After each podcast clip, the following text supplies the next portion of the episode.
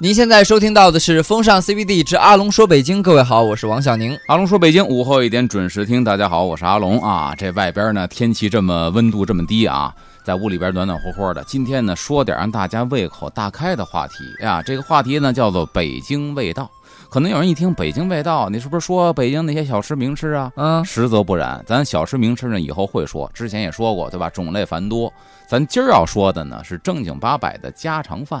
现在可以说呀，甭管外边多冷，您一年四季奔超市，你都可以买到啊，这个很多种蔬菜，即便不是当时当令产的。但今天咱要说的是什么呢？就是在老北京那会儿，啊他，吃的东西呀，他必须是当时当令的。嗯，反季节的东西，那会儿咱也不能说没有吧，反正北京市面上是极其少见的。太稀缺了。但是那会儿呢，即便是资源特别的稀缺，你会发现呢，就这么几种菜，吃这一冬天，那味道是非常的纯正。啊，现在呢，这种菜在市面上还有卖的，就总会觉得呢味儿不太正了。嗯，究其原因是什么呢？有人说了，现在物质条件好了，天天吃的大鱼大肉多了，嗯，嘴没那么馋，肚子不亏油了，所以它不那么香了。啊，其实不是这么回事儿，因为很多以前咱们吃的那个品种，这菜嘿炒出来它就是这个味儿。其实那品种后来绝迹了，啊，咱们再吃的是形似，而非是那个品种。那为什么把这个品种好哎好，的这里边就很这里边有很多的原因呢，包括这个哦时代发展的原因呐、经济条件的原因呢，啊，种种原因它会绝迹。但是呢，哦现在在市面上又能买到了，可是呢又有了，价值不菲，确实比一般菜贵，但是您又能吃到当年那个味儿了。咱今天说的北京味道，是您记忆里那个菜的味道，家常菜。我们来听听阿龙给我们带来的老北京的美食第一个。说的家常菜呢，也是当年皇宫里边的贡品。哎，这东西呢，看似不起眼儿，是什么？萝卜。萝卜，赵丽蓉老师说的。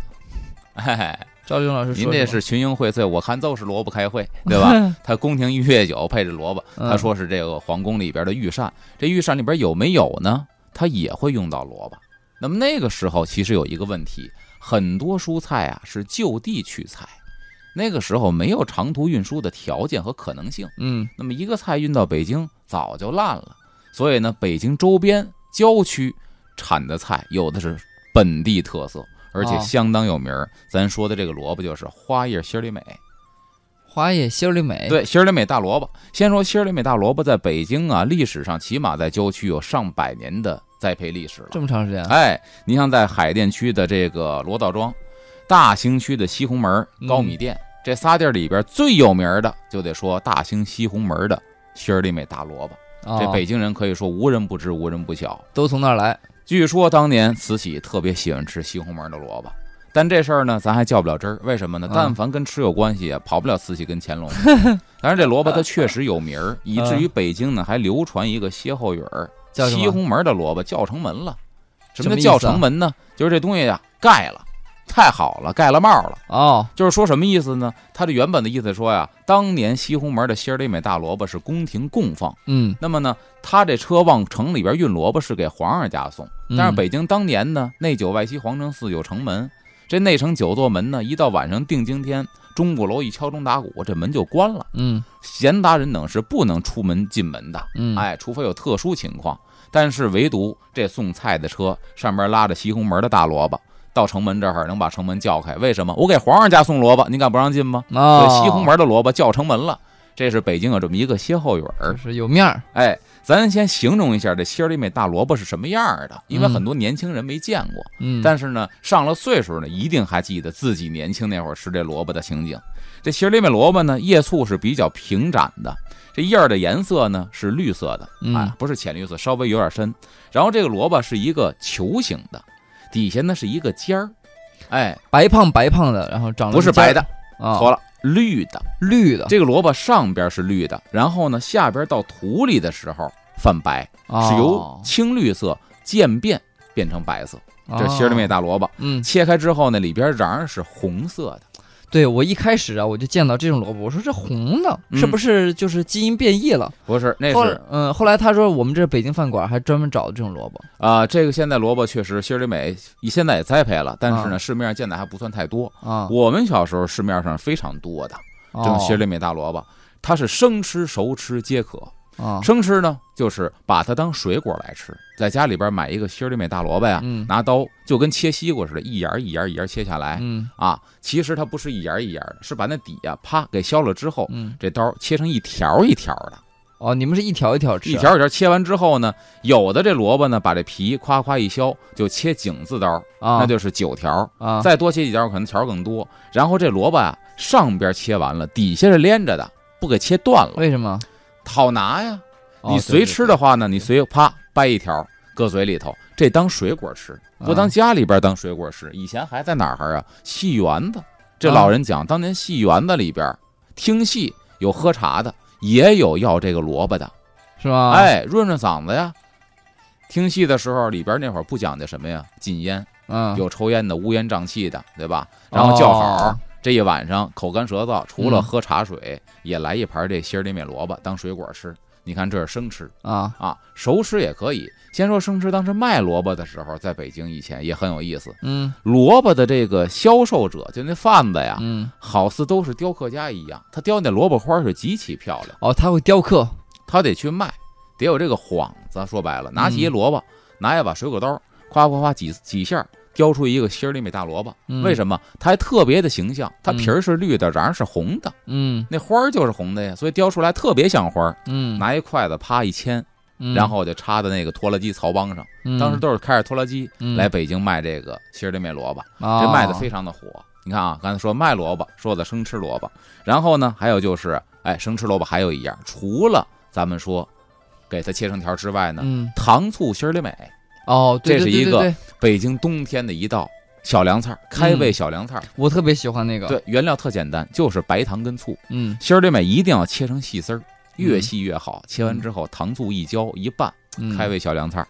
对糖醋心儿里美。是的，这萝卜皮呢，削完之后也不能糟践，啊，萝卜皮不扔了吗？对有酱拌萝卜皮，就是拿黄酱。是吗？您要是更讲究点儿的，您炸酱，炸酱面上那炸酱更好。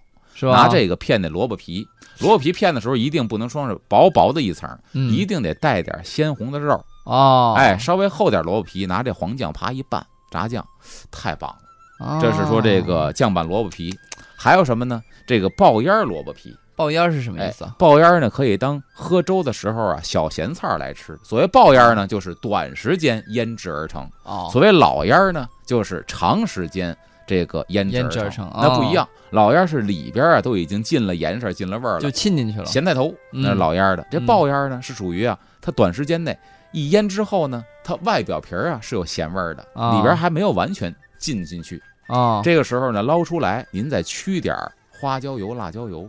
何为啊驱呢？把这干辣椒给切成段儿，搁到碗里边儿，把这油给做热了，往这上面咵一泼，啊，驱辣椒油。嗯，花椒也如是，啪一泼，嗯把这两种油再倒在这个萝卜皮上，嗯就是这个老腌萝卜皮，再这么一拌啊，加了爆腌萝卜皮这么一啊拌，您是当小凉菜、小咸菜也行，您是喝粥也行。您看生吃就这么多的品种。香啊，哎，而且嗯呢，你要熟吃的话也行。什么呢？萝卜丝儿熬汤、汆丸子、汆丸子炖排骨都行。是吧？心儿里美萝卜给切成丝儿，啊哎，您炖汤的时候往里搁，甭管啊是炖排骨也好，你要汆丸子也好，这汤，我见过鱼汤也搁了。呃，鱼汤搁咱不知道，北京啊基本上不是鱼汤，哦，鱼汤是白萝卜。汆丸子，对对对因为它那个它那个会把这汤啊染成红色儿，对对对它里边对对丝儿会掉点色儿。对，这是您看，光说吃就这么多的这个品种，然后呢，这萝卜挺好，可是呢，上个世纪六七十年代，北京为了提高这个蔬菜产量，因为当时啊，北京人口开始慢慢的膨胀了，嗯所以呢，你要用郊区的菜供应北京的菜篮子，就要提高产量，所以陆续的开始对这个菜的品种进行改良杂交。嗯所以这么一来呢，产量上去了，但是口味变了，所以我就说品种变了。哦，您看那样儿，好似还是那样儿，这味儿怎么不像当年有那萝卜味儿呢？嗯因为它杂交提高产量，所以它味道不行了，品种变了。啊，那么后来呢，经过这个市农业技术推广站恢复种植，等于现在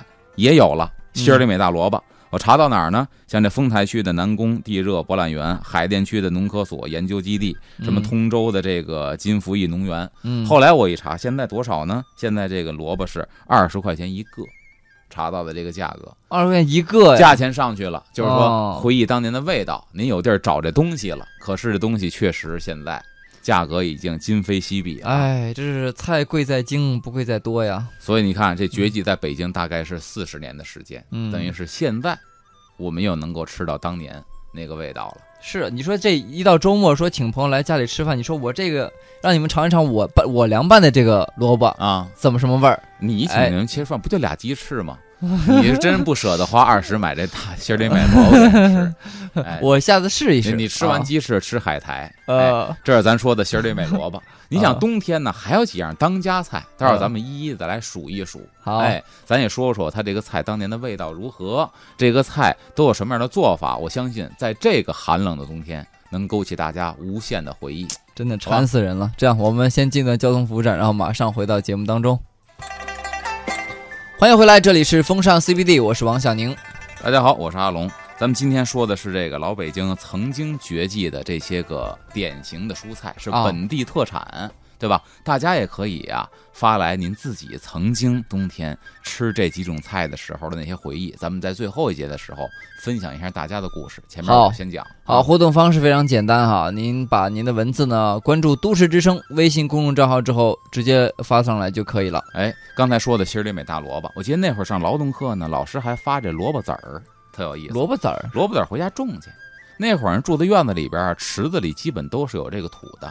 当间儿呢是一花石子，没我没没印象了，萝卜籽儿什么样？萝卜籽儿黑的吗？黑小点小点儿小粒儿，哎哦，那粒儿不大是不是跟芝麻似的？啊，跟芝麻差不多。要说大小呢，跟小米儿似的。哦，发的那萝卜籽儿呢，拿小药瓶儿，然后嗯一人给发一点儿，也不能说一瓶儿，嗯一瓶底儿，回家撒在这个花池子里种。啊但是种出来的同学不算太多，也不知道咱为什么，反正种不好嗯啊。但是家里边呢有拿这个萝卜呀，吃完之后呢，拿那个萝卜缨底下夸炫一块，哎嗯，泡在这个水里边种萝卜花儿。啊这个呢是为了观赏，嗯在寒冬里边呢能够看到一丝生机。嗯这刚才说的这个心儿里美大萝卜，啊，下边说的还是萝卜，这个萝卜呢，哎，就是那群英荟萃的另一道了是吗？啊。这黄的呢，这黄的我认识，这是胡萝卜，这是赵丽蓉老师小品嘛？这是胡萝卜，胡萝卜也是冬天的一个当家菜。啊，对对对哎，，当然大家伙儿呢认知胡萝卜都是从小时候儿歌开始，小白兔白了白，爱吃萝卜爱吃菜。后来我才发现，真正养兔子才发现，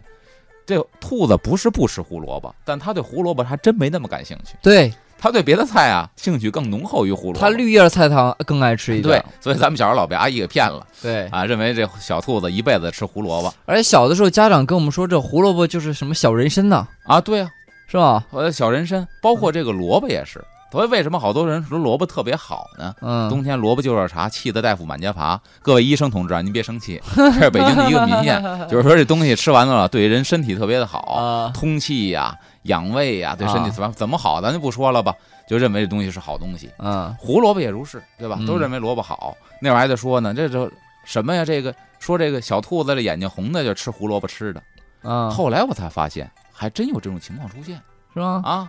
就胡萝卜有一种色素沉淀，这是为什么呢？当年报告报道过一个新闻，我们节目，是吗？哎，一个人呢吃了一堆的胡萝卜，嗯然后发现呢手指盖、手指肚就手指尖儿啊有点泛黄，嗯，以为得病了呢，嗯犯了黄疸了是怎么着啊？嗯上医院看去了，大夫一看，最近吃什么了？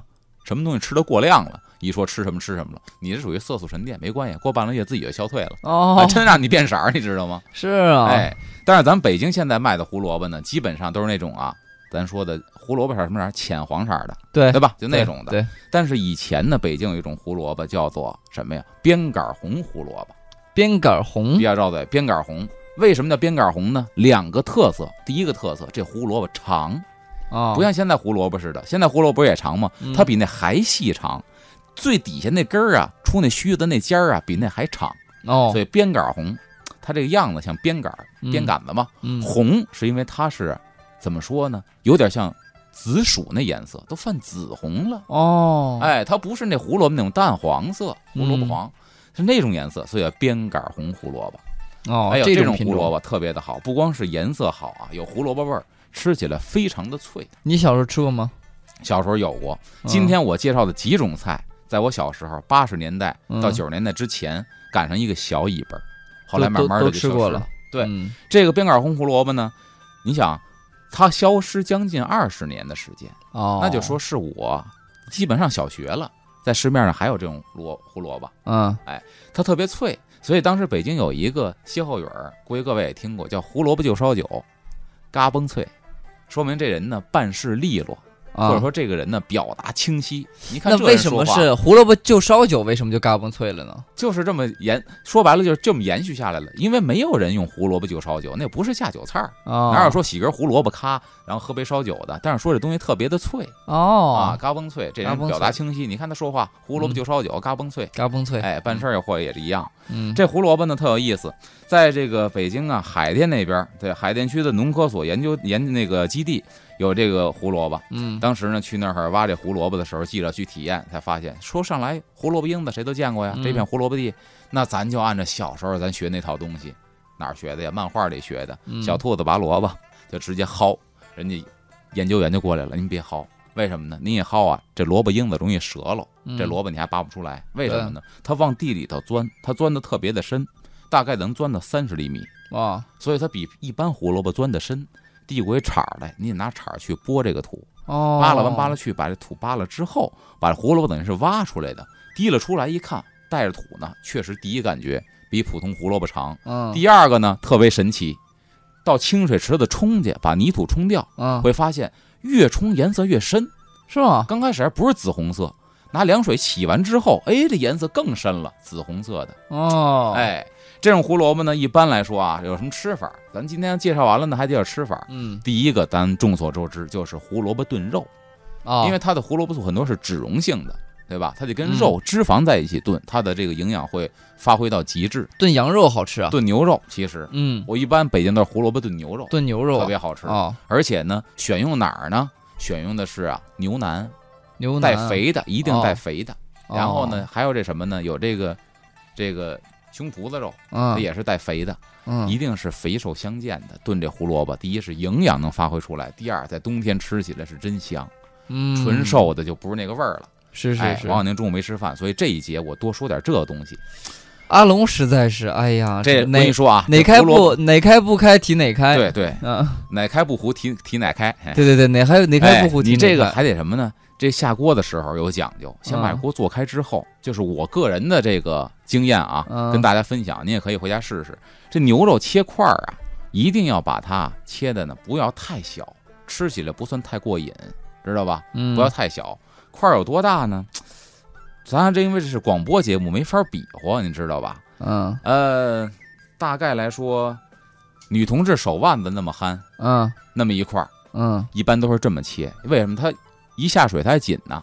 哦，他哎还得缩一缩，对你把它切完之后呢，锅开了，都切一堆啊，嗯搁案板上，锅开了，抓一把扔锅里头，把肉是吧嗯？然后再等着锅再开，再抓一把生肉扔里头，再等再开锅，再抓一把扔里头。是这样做的，哎，这样出来的味儿，您可以试试。这是我跟这个相声界的这个，因为相声界很多老前辈啊爱琢磨吃，啊，跟人家里边吃学来的。哦，哎，这炖完之后下那胡萝卜，这胡萝卜炖完之后是面糊的，哎啊，它就给炖软了。啊，您再就是这个牛肉、胡萝卜，冬天来这么一碗。嗯您看，刚才心里美大萝卜，咱们半盘凉菜了。现在嗯胡萝卜炖牛肉，咱有一道热菜给您搁桌上了。哎，这是一种吃法。再一种呢，嗯这胡萝卜也能腌。老北京叫什么？腌红根儿。嗯为什么它根儿是红的？很形象，嗯腌红根儿。嗯，怎么腌呢？就是胡萝卜去掉秧子，洗干净，找一个大缸，把嗯缸给刷干净了。胡萝卜一层，大盐粒子一层，不是嗯精盐，大盐粒子，嗯海盐一层，一层胡萝卜，一层大盐粒子，一层胡萝卜，一层大盐粒子，啪，把这缸一封，然后呢，腌它两个月，嗯腌俩月出来之后，这萝卜行了，行了，怎么吃很有讲究，怎么吃？切丁儿吃，你可以就粥，除嗯，此之外还干嘛呢？擦丝儿，擦丝儿，擦特别细的丝儿，嗯干？嘛使？夏天呢，这不是这不是当喝粥的咸菜了。嗯，老北京人一定记得，夏天喝凉粉儿。北京人嗯管吃凉粉儿不叫吃凉粉儿，叫喝凉粉儿。啊，一碗凉粉儿，你肯定见过吧？对，上边撒点这个胡萝卜丝儿。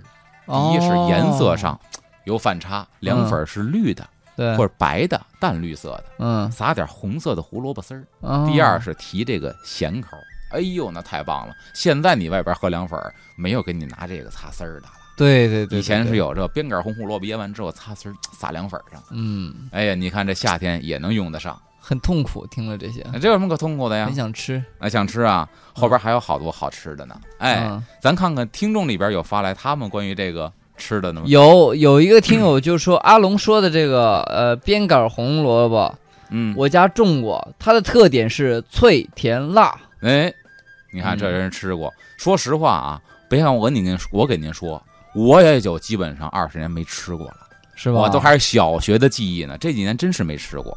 然后咱普及一下，我咱上网查了一下嘛，最近嗯什么地方能有这边杆红胡萝卜，或者为什么绝迹呢？嗯就说什么呀？说边杆胡萝卜呀，收获的时候，第一是必须人工挖这胡萝卜，啊等，于是耗人力啊，然后成本就高了。这嗯产量呢，比普通胡萝卜低上百分之十，产量低，成本高，嗯，所以呢，这老百姓一般不爱种，因为它哦收成出来之后呢，钱挣的不多，嗯。曾经一度是被市场淘汰了。嗯。那后来呢，经过这个提纯试种，今天咱依然能见到这个边杆红的胡萝卜，嗯。在海淀区农科所基地有这胡萝卜，查了一下多少钱呢？十块到十五一斤，十块到十五一斤。对，价格都不是特别便宜，但也啊。是因为什么呢？因为是按照原来那个种儿，第二呢，按照原来那个方法，还是耗人工，哦，哎，耗精力，所以说呢成本就是，其实现在很多人都是我不怕你稍微贵一点，我就是想吃那个味道，哎，对就是要萝卜就得有萝卜萝卜味儿，对，西红柿就得有西红柿的味儿。哎，嗯，你刚才说西红柿，咱后边还会说呢，有西红柿，是吗？哎，北京本土的西红柿也有，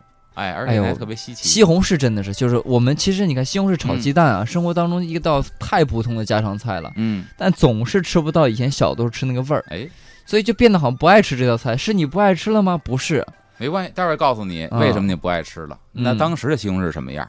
下边再说一个冬天的当家菜是吗？大白菜。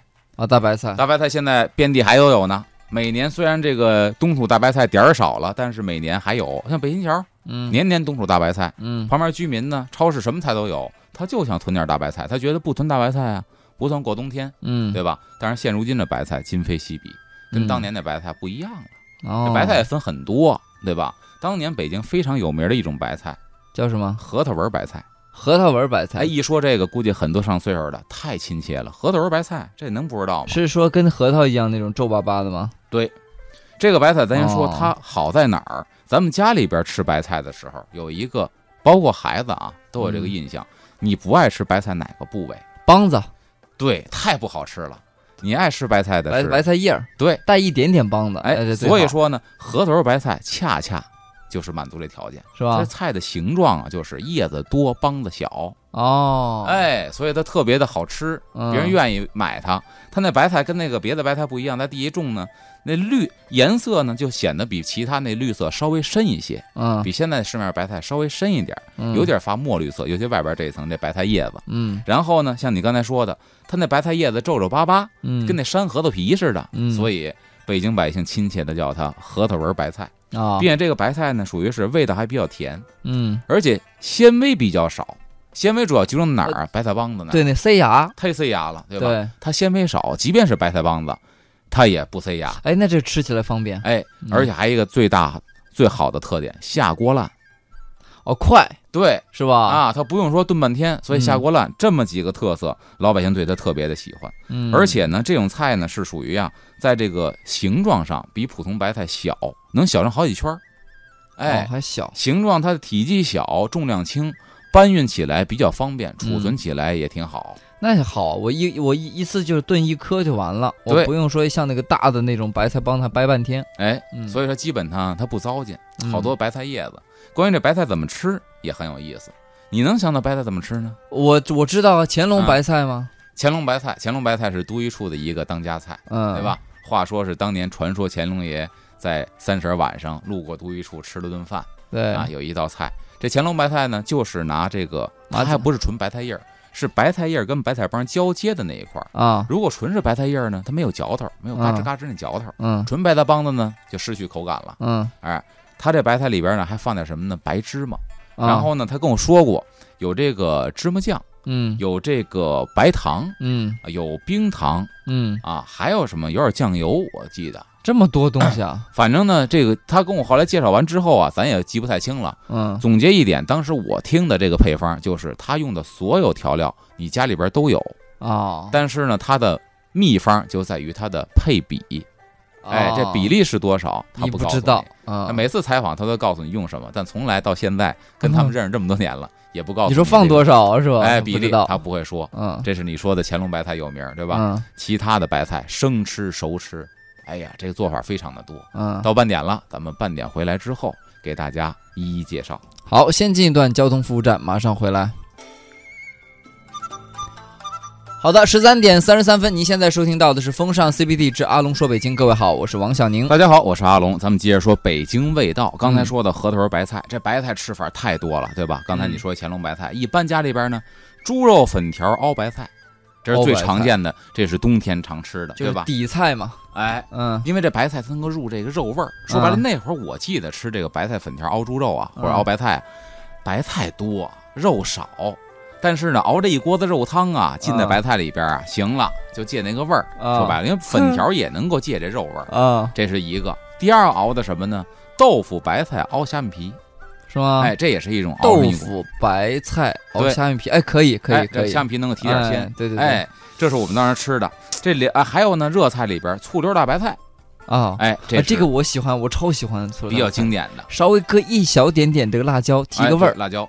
然后呢，还有就是什么呢？凉拌菜也比较多，比如说啊这个酱拌菜心儿，把菜心儿最精华中间一部分啪啪切出来，切成丝儿，倒上酱，叭一拌，嗯，这酱拌菜心儿特别的好。嗯还有什么呢？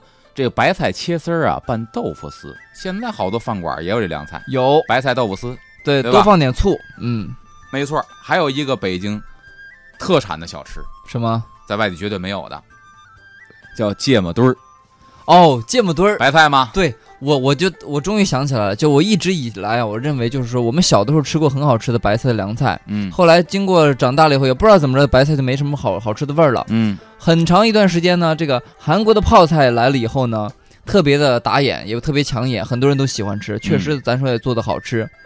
后来我在想，咱们就没有能够抗衡一下子吗？直到后来我来北京以后，跟朋友有的去，就是北京的这种饭馆吃饭，吃到了芥末墩儿。哎，我说这个是咱们中国特色。芥末墩儿白菜特别的好。你说如果大家这个我不知道有没有习惯不习惯，好多外地朋友啊跟豆汁儿一样，他不习惯芥末墩儿，嗯，因为他太呛。好多北京本地人也说太呛，他不习惯，呛的流眼泪。确实是，我那爽、啊。们本地人吃他也呛的流眼泪。啊，但如果你细品的话，好的这个白菜芥末墩儿啊，嗯，回味是甜的。那白菜啊本身是甜的，对对对先是辣，后来呢是甜，嗯这是一特别享受的事儿，并且冬天的时候真是提神醒脑对，啊，贯通上下这一下。就是我呃我去那个天坛那边在，嗯对，那附近不是有很多那个就北京饭馆吗？啊炸酱面，吃炸酱面前呢，吃个这个芥末墩儿，再去吃这个带有肉味儿的荤腥味儿的这个炸酱面，你会感觉到哎是一种合理的搭配它解腻，啊。哎，所以说为什么吃芥末墩儿特别的好？包括说过年的时候，嗯有的家里边这凉菜都讲究来一个芥末墩儿。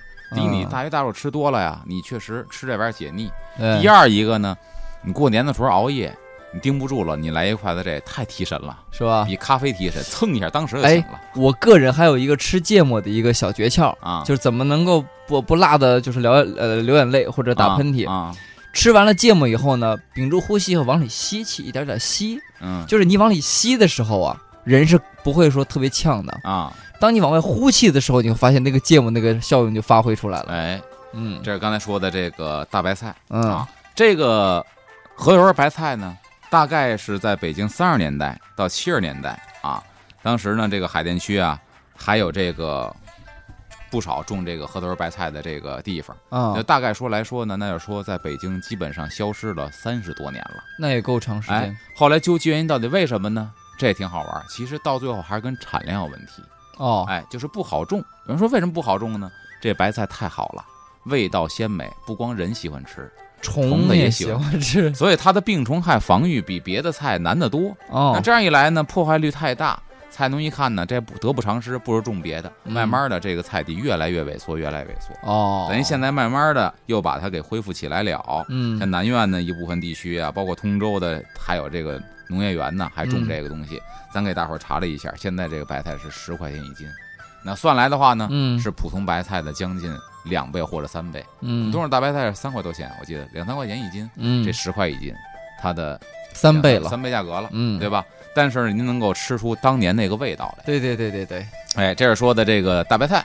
下边呢再说一个，是冬天没有的菜，但冬天还能吃着，就是你刚才点题说的那个西红柿。西红柿，西红柿不是冬天产的，但冬天能吃着，对是因为它的做法。首先说，北京有一种西红柿叫苹果青番茄，什么苹果青苹果青。对这种西红柿呢，味道啊，用北京话这手感这口感呢，啊？沙沙愣愣的，这哎打字幕都不好打，沙沙愣愣，沙沙愣愣是吧？沙嘴，我们有个听友在这个微信上，朱雀，他说嗯，本土的西红柿，记忆中小的时候见到好像是橘红色的，家里大人用这种西红柿做出来的西红柿酱可好吃了。对我说这苹果青呢，不是橘红色，不是啊，它的特色是什么呢？它的特色是成熟的时候啊，从这果顶往果蒂开始成熟。果蒂知道吧？嗯就那根儿，嗯，一般都把那切走，不爱吃，对吧？啊，那个不行。你说最下面开始成熟，它从最下边开始成熟，到往果蒂那儿走，但它成熟之后，果蒂那儿嗯，是青的。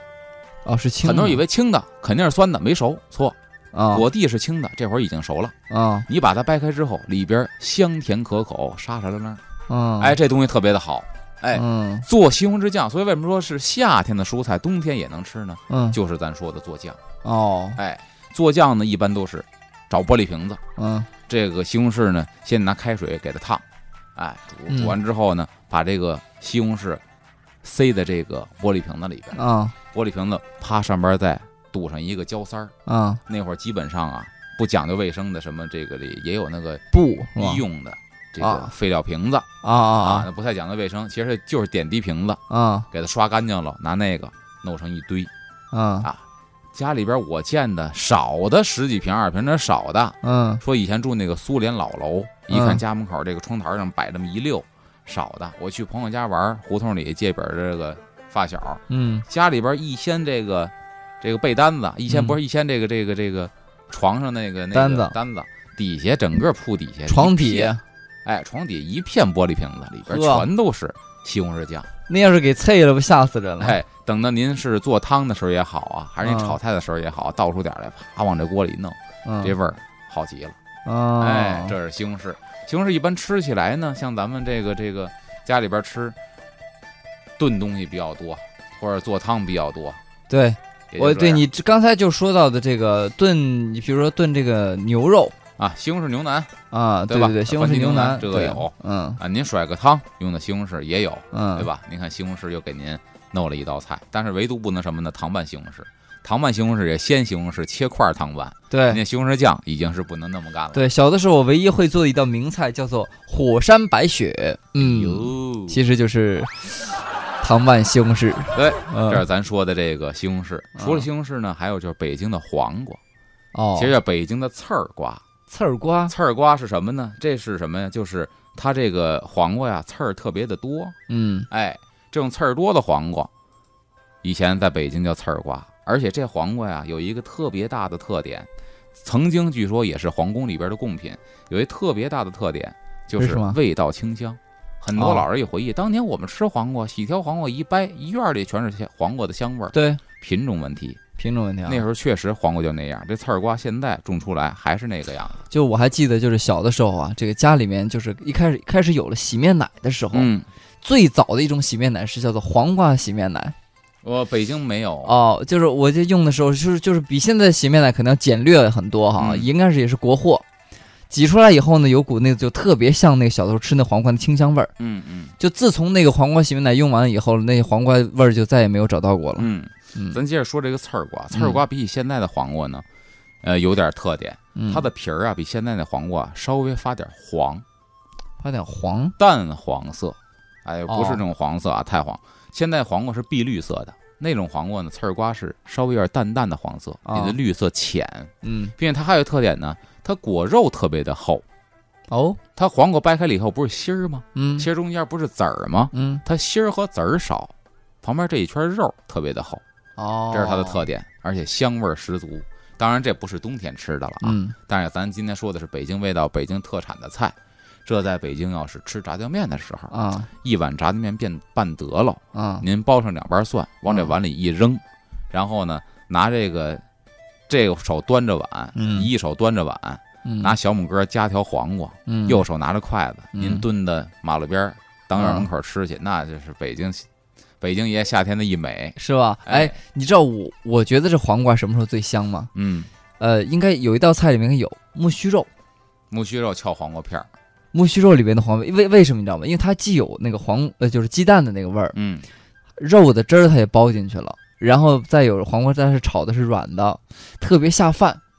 我觉得那里面的黄瓜也是极品。对，黄瓜做的通类很多，黄瓜嗯炒鸡蛋，黄瓜木须肉，嗯，黄瓜片鸡蛋汤，对，哎，包括这个黄瓜呢，你把那什么呢？把这黄瓜皮全都削了，啊，把里边籽儿掏了，给它切成丁儿。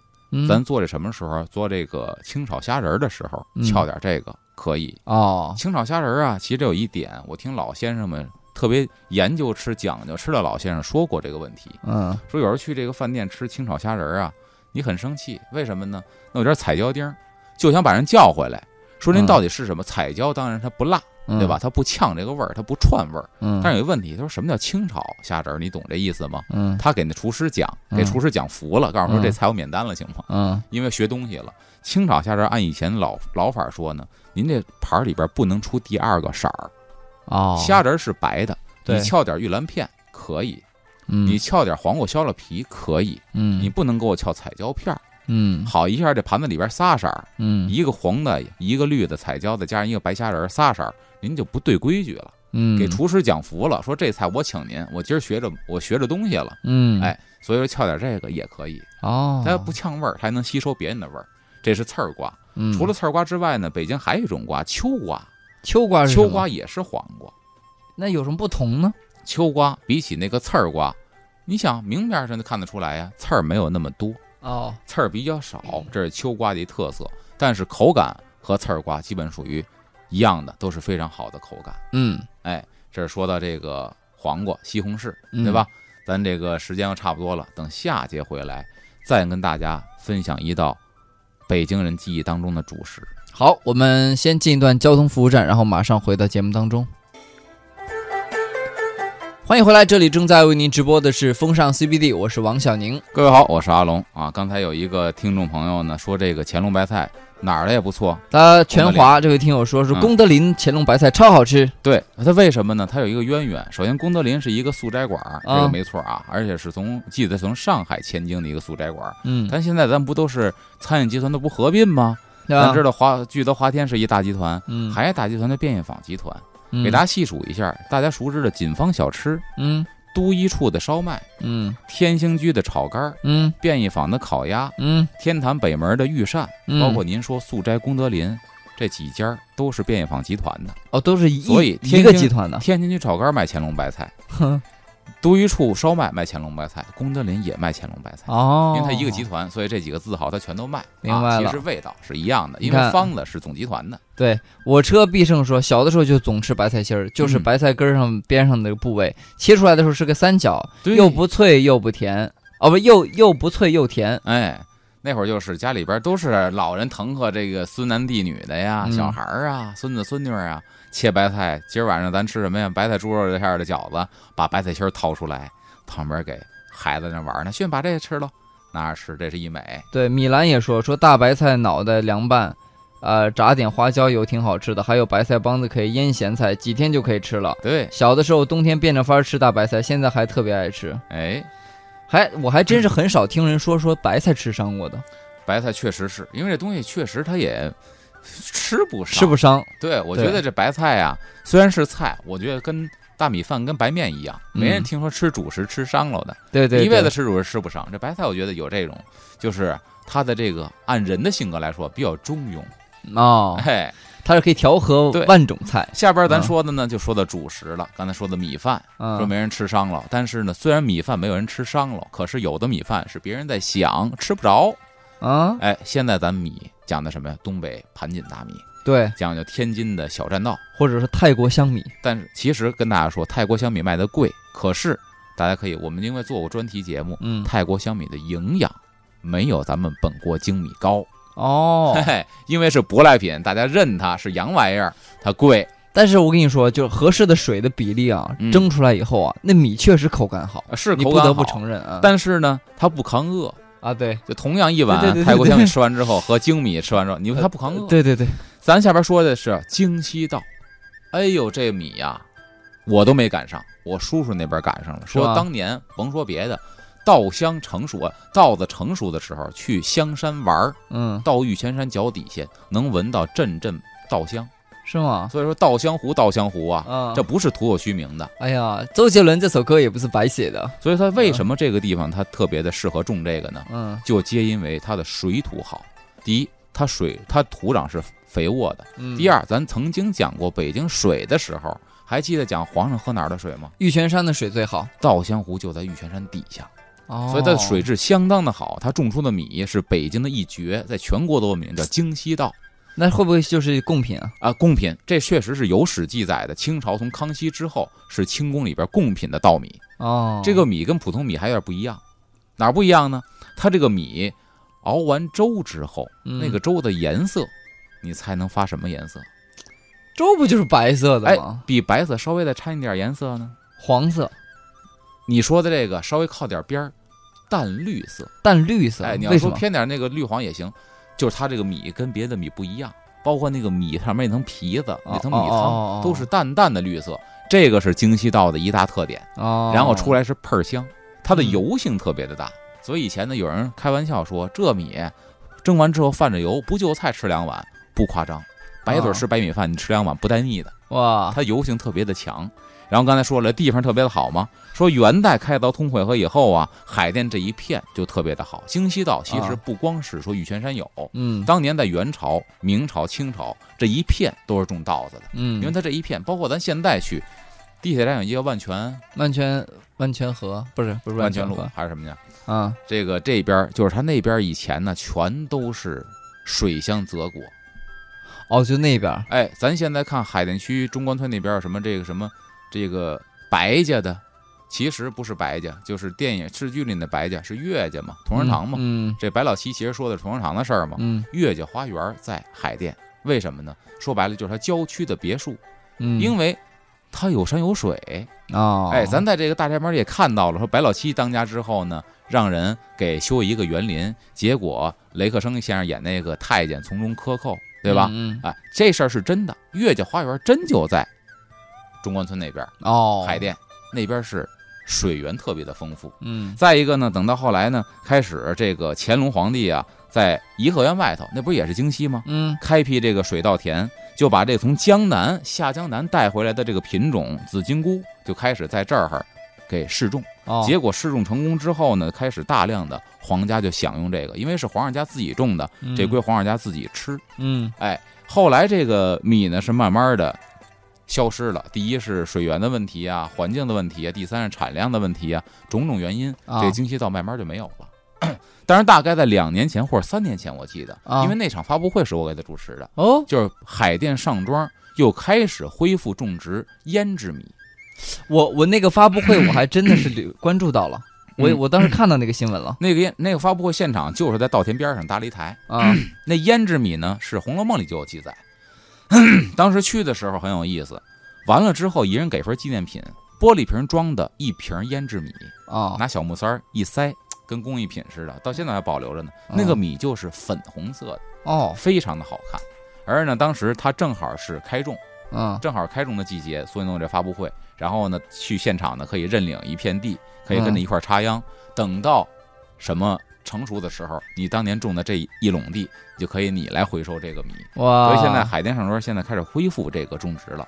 胭脂米也是京西稻，嗯所以呢，京西稻是一什么呢？京西稻是一个大的概念，像以前哦包括什么胭脂米啊、紫金菇啊、银纺啊、大白芒、小白芒啊，嗯这些个都属于是京西稻。嗯哎，它是一个概念，这里边品种就分了很多。嗯反正现在据我所知的，胭脂米是恢复了，但是呢，这个价钱肯定也不菲。所以说呢，啊，今天说了好多北京的老味道，嗯在这个寒冷的冬天，咱说的核桃仁白菜，咱要炖一锅，嗯边杆红胡萝卜炖个牛肉，嗯咱再拌一个心里美大萝卜，嗯咱西红柿酱咱炖一道菜，最后嗯蒸一锅这个胭脂米或京西稻出来的米饭。嗯，您说这一桌请您吃的冬天的都是家常饭，您自己说美不美？真是的，就听完了这些以后，王小宁最后口吐白沫倒在了直播台上。